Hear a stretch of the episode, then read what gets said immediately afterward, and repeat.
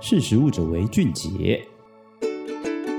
Hello，各位听众，大家好，欢迎收听《识食物者为俊杰》，我是艾伦。大家应该都有听过微塑料，微塑料就是指那种塑胶微粒，然后它通常是会随着这个人类的活动，然后可能顺着这个河流排到大海里面。所以我们之前可能都有听说过，大海里面充满了什么超多的微塑料，然后随着鱼把它吃掉，然后或是鸟再吃掉鱼，然后最后通过这个食物链传到人的这身上，然后最后人吃下去，然后会导致身体里面就会出现这些塑胶微粒。虽然目前呢，还没有办法证实说这些东西对人体会有造成什么影响，但其实陆续都还是会有在担心说这个是会带来一些疾病的。但我们今天不是要讲海里面的微塑料，我们今天是要来讲的是土地中的微塑料。根据这个联合国农粮组织 FAO 的最新报告指出，全球农业系统正受到数千万吨塑胶的影响，而土壤作为农业上塑胶使用的主要受体之一，已知含有比海洋更多的微塑料。也就是说呢，这个塑胶灾难已经悄悄降临了。这份报告说啊，塑胶在世界各地农业中灾难性的使用方式，正在威胁食品安全和人类的健康。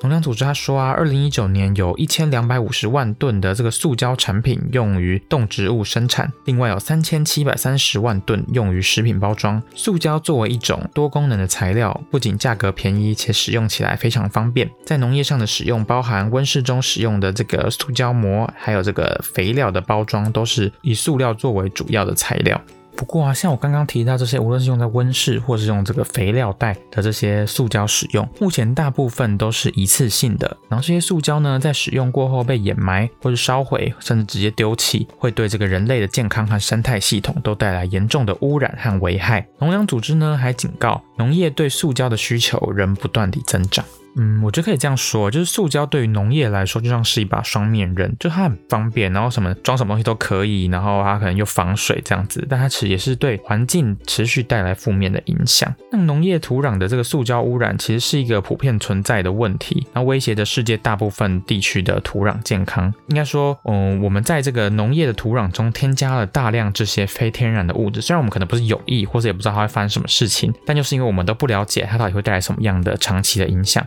才更显得这件事情的危险，必须采取果断行动，遏制整个农业部门对塑胶的灾难性使用。农粮组织的副总干事他在报告里面这样子写道。在本次的这个农粮组织的报告，不仅是提出一个警告，然后它其实也提供了解决的方案哦，包含了要它引用了这个六 R 模式，也就是拒用不环保的产品，然后重新设计这些材料，减少，然后再利用、回收和再生。这意味着采取避免使用塑胶的农业实践，然后用天然或可生物降解的替代品来替代这个塑胶产品。就可以促进可重复使用的塑胶产品，然后并改善这个塑胶废物的管理。我觉得我们就是一般人对于这个生产端的状况其实都蛮不了解的，因为你可能平常买菜啊，还是买什么米，你都只看到它在包装里面，然后也不知道它在种植的时候是发生什么事情。然后像是这种刚刚讲这种土地中的微塑料的影响，其实是甚至可以说是在全世界各地都在发生，只是你它小到你看不到，然后虽然你也不确定它会有什么影响，但是诶，如果有一天它真的对身体有影响，那怎么办？你身体里面已经全部都是这样子了。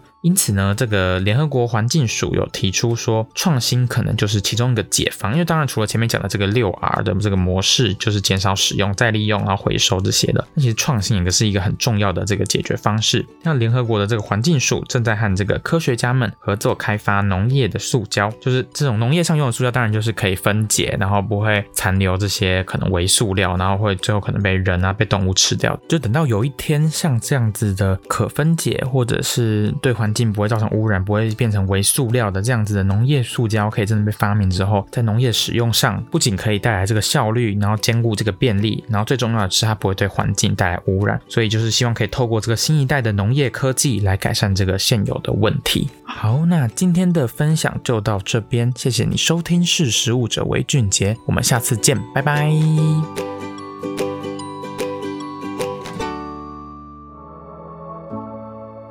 识时务者为俊杰。